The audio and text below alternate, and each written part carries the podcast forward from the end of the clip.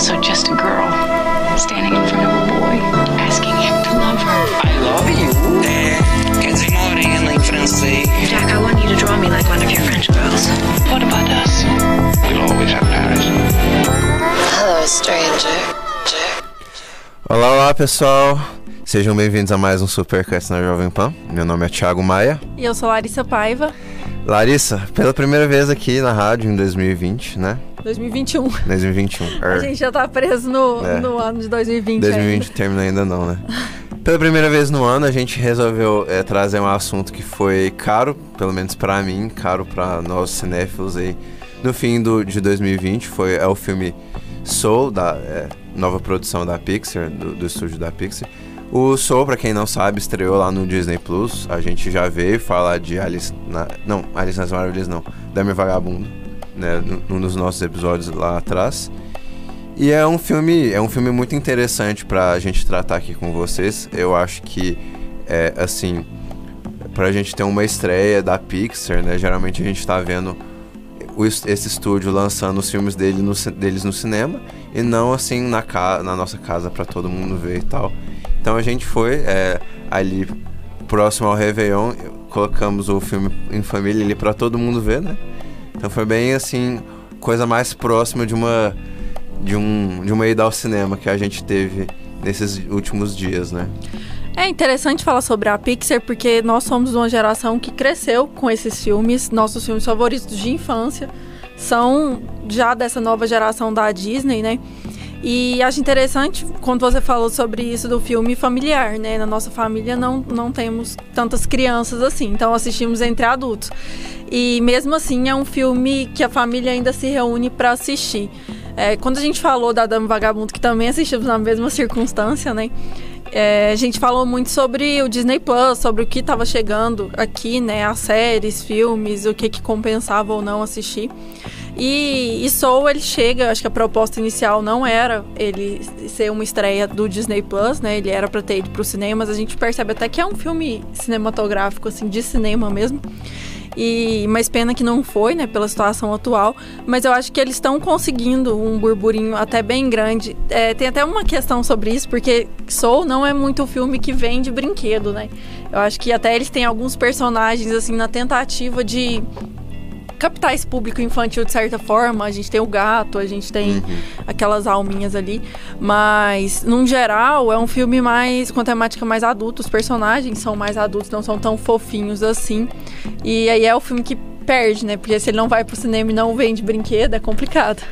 É engraçado você falar desse tom de brinquedos porque é aquela coisa, né? O diretor de Soul é o, é o chefe criativo da Pixar, o Pete Doctor, né? Que ele dirigiu o Monstros S.A., que é um filme pra mim super brinquedável, assim, super Sim. é super market, assim, marketizável nesse sentido de brinquedos e etc. Depois ele foi e dirigiu o Up, Altas Aventuras, que pra mim não é um filme muito, muito de brinquedos.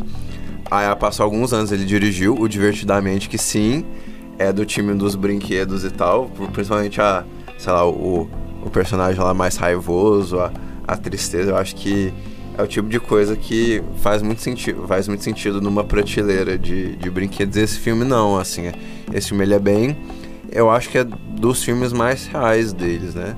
Não- isso não significa que seja necessariamente o bom, né? Até que eu acho que nesse caso é bom, é, mas pra mim foi, foi a maior, é, o maior destaque mesmo, assim, de, de ser realmente, beleza, tem um bom, uma boa dose de imaginação, mas assim, acho que o mundo que ancora aquela história é um mundo predominantemente real, né? Então é uma mistura ali dos outros filmes é, do mesmo diretor, né? Se você tem um ambiente ali de trabalho do, do Monstros S.A., você tem, é, você tem o senso de mundo imaginado do Divertidamente, você tem um pouco da aventura de Up, né? Então tem um pouquinho ali de tudo, né? Eu acho que ele se compara favoravelmente a esses filmes, assim, que se- é, eu acho que desses, assim, ele, é ele não é melhor que Monstros S.A., mas é, eu, eu preferiria ele do que o Divertidamente, a gente vai discutir daqui a pouquinho. E, mas me chamou, assim, me chamou a atenção, foi, foi um fim de ano que geralmente os grandes estúdios estão dedicados a, a lançar grandes filmes nos cinemas no mundo inteiro. E esse ano a gente teve o Mulher Maravilha e a gente teve esse Soul e a gente não teve muitas outras coisas por conta da pandemia, né? Mas, assim, a, foi, foi um filme que eu tenho certeza que faria muito sucesso se ao cinema fosse. Eu tenho quase certeza, assim. E eu acho que é um filme bem agradável, por vários é, motivos. Vamos lá, sinopse? Ou você quer? Podemos. É, enquanto você pega a sinopse, a gente vai ter dois pontos aqui na mesa hoje, né? Você gostou mais do filme, eu não gostei tanto, então a gente vai ter um debate em torno disso. Mas pode ler a sinopse que a gente começa. Então vamos lá. Soul acompanha Joe, que é interpretado pelo Jamie Foxx, um pianista que está prestes a realizar o seu sonho. Contudo, um incidente faz que Joe fique entre a vida e a morte, levando sua alma para os reinos cósmicos. No dia antes da vida, ele conhece 22, que é a Tina Fey, uma alma que tem medo de ir para a Terra.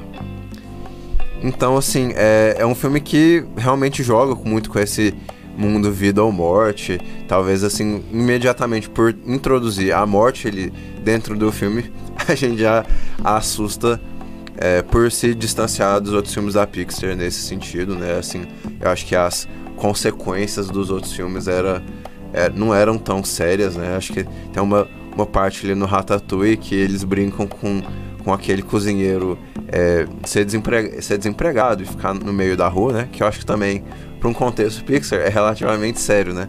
Mas logo de cara, assim, isso foi o que mais me chamou a atenção no filme, né?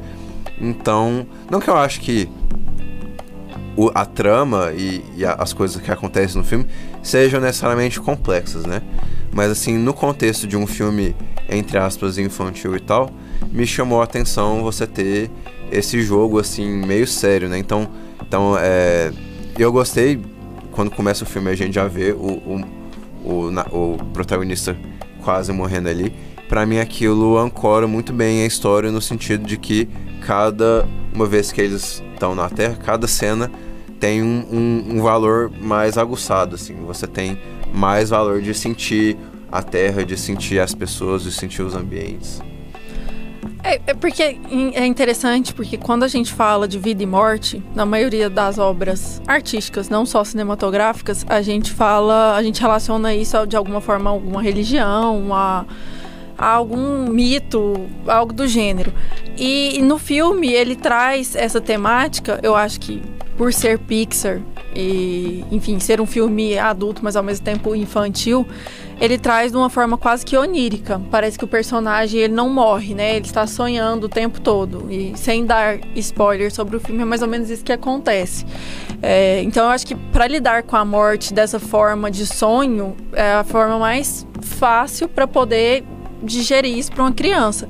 Então, eu gosto muito dessa escolha de trabalhar esse mundo irreal ali. A gente falou aqui é, de Vanilla Sky alguns, alguns episódios para trás, e é mais ou menos essa sensação que eu tive ao longo do filme. É, eu não gosto do filme também por causa disso. Eu acho que ele fica muito superficial ali nas escolhas, ele se prende a, aos planos perfeitos da cidade e, e mas ele não, não consegue, ele não, não se decide muito bem é, em como abordar esses temas, assim. Desses filmes da Pixar, com certeza o Monstro S.A. o meu, é o meu favorito, assim, de longe. Todos esses outros últimos dele, mais recentes, são filmes que não me pegam, assim, não tem aquela emoção que a gente espera de um filme Pixar, mas eu acho que isso vai de pessoa para pessoa. É, no Soul mesmo, acho que isso que você falou é, um, é uma escolha bem aceitável, assim. Quando ele escolheu fazer divertidamente, nesses temas de uma cabeça adolescente ali, né, sentimentos, já era um, um trabalho complicado, né? Você vai falar de sentimentos para crianças e sentimentos de uma adolescente, como fazer isso. Eu acho que ele consegue, de certa forma, é, fazer isso muito bem. É, eu acho que ele, ele se prende muito como artista ao, à indústria, à produção que acontece. Eu acho que não tem o que fazer, né? Ele ainda é diretor da Pixar e existe uma equipe de um ali. Conglomerado. É, esse, esse filme precisa vender de certa forma. Ele até é um, é um dos roteiristas de Wally, nosso favorito, e. Sim que ali eu acho que eu vejo arte e eu vejo um cinema autoral da parte dele. Aqui eu já não vejo esse tipo de coisa, que é o que me incomoda, é onde eu vou baixar a nota do filme, é por aí. Mas no desenvolvimento do personagem e como ele lida com com os temas e como ele trabalha esse filme para qualquer tipo de, de público, né? Eu acho que isso ele faz com excelência. Não, eu, eu, eu também acho que, assim, em termos dessa, dessa dose artística que você tem em Wally, né? Porque é bom lembrar, né? Em Wally, assim, a primeira fala do filme tá mais de uma hora de duração do filme. Se, se eu não me engano, alguma coisa. É, um negócio meio de doido, assim. É, por isso que eu acho que. Ele faz um cinema mudo ali. Por isso que eu acho que é, artisticamente assim é o que mais é o que mais chega num patamar elevado. Ma, é, mas assim, eu precisaria rever Mons S.A. e o próprio Up, porque são filmes que tem muito tempo que eu vi. Eu lembro de adorar Monstros S.A., todo aquele esquema de é, simulação corporativa, né? Tem até a, a, a, burocracia dentro da empresa e como assim ele tá... As pessoas estão... Você, você paga para ser...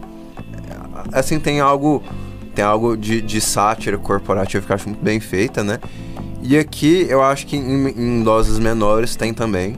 Tipo, quando. Tipo, naquelas.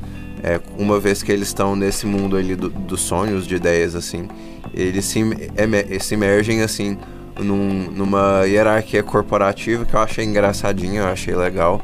É, no sentido de que as almas elas são organizadas de acordo com certa coisa. Então, o que me chamou a atenção é que o filme constrói uma coisa, ele constrói uma grande estrutura de talentos e personalidades e características para chegar e desconstruir, assim. É. E, e, eu achei que ele fez isso de forma criativa.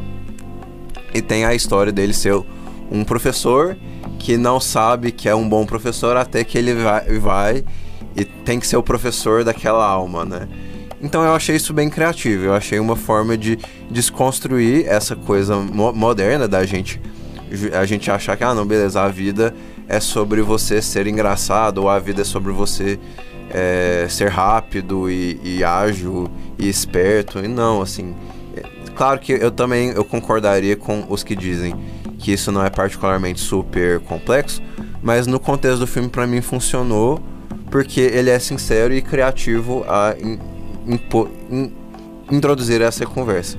É a crise do jovem millennial, que acha que não é bom em nada, que não é excelente em nada e que por isso precisa morrer porque não faz parte da Terra, né? Não, não se encaixa na Terra. Eu acho que isso é a melhor ironia do filme, assim. É, como ele tenta mostrar que, enfim, cada um tem seu propósito e dê valor às pequenas coisas que você vai descobrir o seu propósito. Eu acho que é uma filosofia muito bonita para ser trabalhada num filme infantil, por que não? E assim, eu acho complicado porque não somos pais, então a gente não sabe como a criança recebe isso e como ela iria transmitir quando um, para um pai, assim, quais as, as, dúvidas e questões que surgiriam nessa criança, né? Porque eu acho que o maior problema dos filmes é quando chega essa questão de volta. Como explicar é, as almas, o, aquele paraíso ali é, é complicado, é difícil. Mas eu acho que no, no desenvolvimento, se for só aquela temática, né? Ah, ela, ele incorpora num gatinho e aí uhum. esse gatinho vive altas aventuras. Eu acho que por, a partir desse ponto de vista, é, é, quando o filme desenvolve médio, sabe? Ele não sai daquele lugar. E eu acho que é ok, sabe? É previsível isso acontecer, porque existem limitações, assim. Não dá para ele trabalhar a profundidade do ser o essencialismo, existencialismo e, enfim, o que, que isso significa na nossa sociedade hoje é, num filme desse, assim. Até existem essas limitações de indústria mesmo. E acho que a gente até comentou sobre isso e esses temas, por mais que sejam muito profundos, eles dão aquela falsa impressão que você está recebendo conhecimento por um filme desse. E não tá, sabe? Ele é, é único e estritamente ligado ao entretenimento. E aí é onde ele falha para mim. É, eu acho que tem, tem uma discussão boa a ser feita, que inclusive eu vi, eu acho que no Letterboxd do, Ar, do Arthur Tuoto. É uma, acho que é uma boa discussão porque é, por que, que essas discussões mais relativas à vida ou morte, é, entre aspas, existencialistas, elas têm que acontecer no cinema mainstream em uma animação, que não pode ter um filme lá do, do Tom Cruise e a, e a Halle Berry que eles vão lá e é, de, de 100 milhões de dólares que eles falam sobre tons ex- existencialistas. Não, tipo, eu acho que não tem espaço no, cinema comercial pra isso, né? Apesar de que o Vanilla Sky, ele dá uma ele dá ele bota os, os, os pés na água nesse sentido, né? E não, mas assim, hoje em dia, esses temas num cinema mais mainstream acontecem quase sempre numas, numas animações, né? E, e quase sempre em animações da Pixar, né?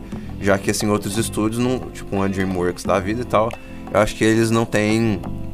Eles não ele- elevam tanto o nível assim, em termos de, de conversa, né? E aqui. E aqui, assim, é. Eu acho que tem essa caracterização é o que é mais essencial pro filme. Porque o filme mostra, é, mostra assim, a escola, né? E você realmente se sente ali numa escola pública. E aí dali a pouco mostra um bar de jazz, né? E aí tem uma, acho que é uma bela cena que o porque é aquela coisa, né? Tem coisas que tem coisas que o dinheiro não compra. Para todas as outras tem uma, uma boa trilha sonora do Trent Reznor e o Ericas Ross, né? E aí assim é uma grande cena musical dentro do bar que ele vai lá e toca o piano e tem, tem um grande didatismo na cena, né? Então, tipo, eles esmiuçam ali, o, eles te, te entregam assim no, no- no- na, na, na, na boquinha as emoções daquela cena pra você sentir nota por nota daquela, daquele número musical, mas pra mim funcionou, é, sendo bem sincero, assim. E, e tem essa, é, a música, as pessoas, a, a, o- a movimentação da cidade, eu acho que ancoram o filme de uma maneira interessante. Ancoram, então você tá vivendo aquele mundo dos sonhos e tal, e você tá lembrando que tem gente como, por exemplo, o barbeiro, o personagem barbeiro, ele conta um pouquinho da história dele de vida. Você, você lembra que tem é, milhares de pessoas como o barbeiro, ou, ou, ou várias pessoas como a, a, a chefe da banda, que é que ela é exigente, ela é, ela é exigente, perfeccionista, mas assim muito boa, né? Mas também ela, ela é sábia, né? Então tem um pouco dessa sabedoria que às vezes é repassada dentro desses ambientes, né? É, e, e aquela cena dentro da, da barbearia eu gostei muito, né? Porque ele chega e ele é, assim, eu também gosto muito de jazz, né? E aí quando é dessas pequenas cenas que você se sente, você se sente contemplado dentro do filme quando o, o personagem ah, não, porque é, eu vou tocar jazz, não sei o que, e daí a pouco o barbeiro, poxa, mas assim, é, você nunca me perguntou, eu tô, tô te falando da minha vida pela primeira vez porque você nunca me perguntou. Você chega aqui no bar e a gente só conversa de jazz. É, eu acho que uma Então, questão muito muito boa nessa cena do bar de jazz, também acho que é uma das minhas favoritas, é que ele entrega que você não precisa, a coisa que você mais ama não precisa estar dire, direcionada ao seu trabalho, sabe?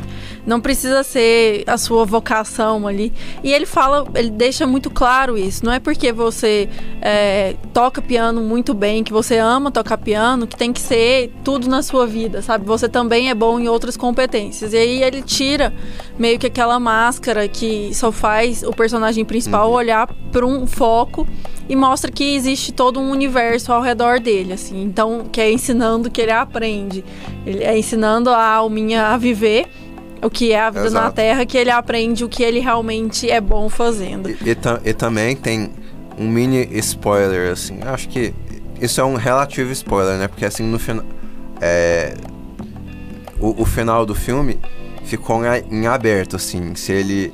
Entre as duas profissões dele, se ele vai vo- voltar é, a ser um músico de, de turnês e um músico de, de rua, de, no sentido de estar sempre tocando, ou se ele vai, vai pegar um emprego de professor de música mais estável. É, o final é, rela- é relativamente aberto quanto a esse sentido, e eu gosto que ele deixe assim, né? Porque fica meio subentendido que o verdadeiro, entre verdadeiro dom do professor seria ser professor. Afinal, ele ensina uma alma a viver. Então eu achei isso muito criativo, é muito doce, assim, do filme é, introduzir isso. E também, é, assim, é um final feliz, assim, no sentido de que é, pelo, pelo a- a- ali um andar da carruagem, assim, o cara enfrenta essas diversidades, ele sai no topo. Não, não é o mesmo final melancólico lá de Up. É, eu acho que é, é- é um final feliz desses bem dados, já que o filme tem esse bom, dom, bom tom assim de real- realismo, melancolia. É, tem uma hora no filme que eles citam o George Orwell e tal, tipo, E, e- e não, ele, ele fecha. Ele fecha com alguma simplicidade. E é claro que as, a- a- as construções imagéticas ali do fim do filme não foram muito pra mim, assim. Eu, eu, não, eu não comprei muito. Mas eu gosto como eu acho que faz sentido, em termos teóricos, assim, em termos narrativos, o jeito que a história se fecha. É, eu acho que ele tem boas ideias, só que tem limitações de indústria para desenvolver essas boas ideias, que eu acho que é o problema do final. É, o final e algumas outras soluções. Por exemplo, o gato, eu acho que é uma solução muito midiática, assim, muito. Precisa ter um, um animal fofinho, precisa ter alguma coisa infantilizada. É, então, eu acho que eles puxaram essa ideia do gato ali para poder fazer sentido. Como os outros personagens são infantilizados também, personagens adultos que estão falando com seriedade sobre assuntos, eles ainda são muito infantis, assim. Acho que em todos os filmes da Pixar isso é um problema, mas nesse último foi o que mais me incomodou, talvez pelo realismo do filme, não sei, mas foi o que eu mais achei um adulto bobalhão. E isso me incomoda bastante, porque não é porque o filme é para crianças que as crianças têm que é, achar que adultos são crianças grandes. Não é mais ou menos assim que funciona. Então é onde o filme vai me perdendo, sabe? Pra chegar no final e ele ter me perdido bastante. É, esse ano teve, ano passado, né? Teve também Dois Irmãos da Pixar, que eu não assisti, mas que foi uma estreia que foi pro cinema, né? Ele ainda estava naquele Sim. limbo, é, início de pandemia. Mas eu acho que foi um ano meio ruim, assim, pra Pixar no geral. É, eu não sei como. Ainda tá rolando a repercussão, né? O pessoal ainda tá assistindo ao filme. Acho que por estar numa plataforma, as pessoas demoram mais, não tem aquela pressa do cinema, de sair de cartaz e tudo mais. Então, assim, daqui uns dois meses a gente vai saber qual foi o real impacto de Soul em toda a filmografia da Pixar, né? Onde ele vai estar ranqueado. Eu vi que tem muita gente já fazendo o próprio ranking de, dos filmes favoritos e tudo mais. No meu ranking ele fica muito abaixo. Inclusive, todos esses últimos filmes estão ficando muito abaixo dos outros. Eu não sei se é pela memória afetiva que eu tenho. Eu preciso rever tudo para poder saber. E como é uma filmografia muito grande, isso vai ficar para bem depois e faz parte também.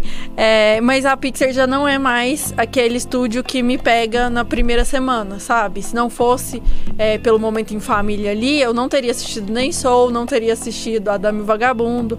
É, o próprio Que não Mulan. é Pixar, né? Não, mas é Disney, né? Ainda tem aquele engajamento, assim. É, eu não teria assistido nada disso, é, como eu não assisti Dois Irmãos. Então, eu acho que é meio triste até falar sobre isso, porque a gente quer continuar gostando desses filmes, porque são filmes que dão um alívio na nossa rotina cinematográfica. E eu lembro que ano retrasado, né, eu assisti Pets 2, Toy Story 3, tiveram várias Toy animações. 4. quatro. Tiveram várias animações fofinhas, assim, que foram muito boas. Inclusive, Pets 2 foi um, um dos meus filmes favoritos, assim, nesse, nesse pacote. E eu acho que foi muito bem o filme. E, e eu não gostei desse ano nesse, nesse tipo de filme. Não foi um ano bom pra mim. É, eu, pra, pra encerrar meu, minhas conclusões aqui, é, tem, assim, eu gosto muito dessa, dessa construção do filme. Eu acho que, eu, diferente um, pouco, pouquinho aí de você, eu acho que a, a, a Pixar tava devendo, mas o, o, o Soul me voltou um pouquinho pro lado dela, assim, foi, foi o filme que me trouxe um pouquinho mais de volta, como eu não via há, há muito tempo. E, e eu realmente, assim, me encantei com essa é, com diversas coisas do filme, tipo uma certa simplicidade, uma, é, uma- um certo carinho assim nas relações pessoais. Eu daria um 8, eu acho por conta da, da- também das construções músicas, como a música compõe o filme. A música faz muito sentido ali no filme do, do didatismo que eu te falei, mas também dessa dessa é, dessa progressão de aventura, da- da- do tipo de personalidade. É, e foi o filme que me trouxe assim de volta, pelo menos no- até certo ponto, né? Vamos dar uma nota rapidinho? Não, meu, já dei, já dei. É, eu vou dar seis pro filme. E eu acho assim, que é uma boa indicação, como a gente falou, a gente teve um momento bom em família. Mas entre os filmes da Pixar, se você for escolher, assim, a gente pode fazer uma lista bem melhor e uma lista justificada, assim, não só por gosto pessoal, não. Vamos Então para as nossas. nossas indicações. Clips.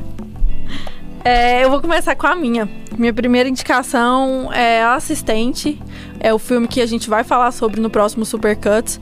É um filme que ficou aí também entre 2020 e 2021, né? Foi um dos últimos filmes que a gente assistiu no ano, inclusive, dirigido pela Kitty Green. É, o filme fala sobre uma assistente é, no, no, mercado muito, muito grande ali em Nova York, né? Cinematográfico, o mercado dela, sim, midiático. Sim, é, um, é um grande estúdio que emprega ela. Sim, e aí a vida dessa assistente, né? E aí qualquer coisa mais é, é um spoiler, mas o filme acompanha de uma forma muito íntima essa assistente e o comportamento dela, as relações interpessoais dela dentro e fora, né? Do trabalho, de certa forma. É um bom filme, assim, tá na minha lista dos melhores do ano de 2020, né, que a gente assistiu ali e a estreia também. Mas vai ser um filme que vai ser bem debatido, eu acho que nesses próximos meses, talvez tenha ele ganhou alguns prêmios, vai aparecer ainda em outras categorias e a gente fala sobre ele no próximo Supercuts. É, tá lá no Prime Video, né? Você comentou isso? Isso. Para quem, pra quem quiser. E também tem o Pieces of a Woman, né? Que também vai ser vai estar tá no nosso próximo episódio. Hoje eu não vou indicar um filme por assim dizer, mas vou indicar o nosso, a nossa é, primeira aparição em 2021 é, lá no Supercuts, que foi a retrospectiva de 2020. Eu, é, eu e Larissa, nós convidamos o Wallace, convidamos o João Oliveira, com Matheus Fiore, nossos amigos, a gente fez um grande, uma grande extravagância é, de um monte de coisa, assim, discutiu é, nossos favoritos, quem que é, mandou melhor em certos pontos e pior em, certo, em outros pontos. Se o, o, o, Lucas Pires sugeriu pra gente colocar o prêmio Gaspar Noé de pior filme do ano, ano que vem, quem sabe. Mas é, foi, um, foi um episódio muito bacana, tá cheio de recomendações para vocês. A gente fala muito de como foi essa, essa vivência dentro de 2020 para nós cinéfilos. Espero que vocês gostem, porque a gente fez com muito carinho. É sempre um dos melhores episódios do ano mesmo, assim. É, realmente. E, e também, eu diria assim, eu tava relativamente pessimista com os filmes de 2020, porque eu achei que 2019 foi um grande ano pro cinema, um grande ano mesmo, assim. Mas eu acabei, quando eu fui fazer meu top 10, eu acabei me orgulhando, assim, do, do que eu vi. Eu acho que talvez tenha coincidido da gente é, ver ótimos filmes ali né, nessas últimas semanas. para quem segue a gente no Letterboxd vai ver filmes como é, Richard Jewell e Metamorfose dos Pássaros, do nosso diário recente aí, que também são excelentes filmes. E é isso. É isso, pessoal. A gente tá nas, nas, em todas as redes sociais como Supercuts Pod, a Jovem Pan e Jovem Pan Goiânia. A gente espera vocês com comentários, dicas, sugestões sobre o que vocês querem ver aqui, a gente falando sobre, tanto aqui como no Supercuts, né? Nas redes sociais eu sou Lares BVP e Thiago Thiago R. Maia. E é isso, até a próxima. Pessoal, até a próxima. Sigam a gente, a gente lá, mandem perguntas, dicas, tudo mais e tal. Semana que vem estamos de volta e tchau, tchau.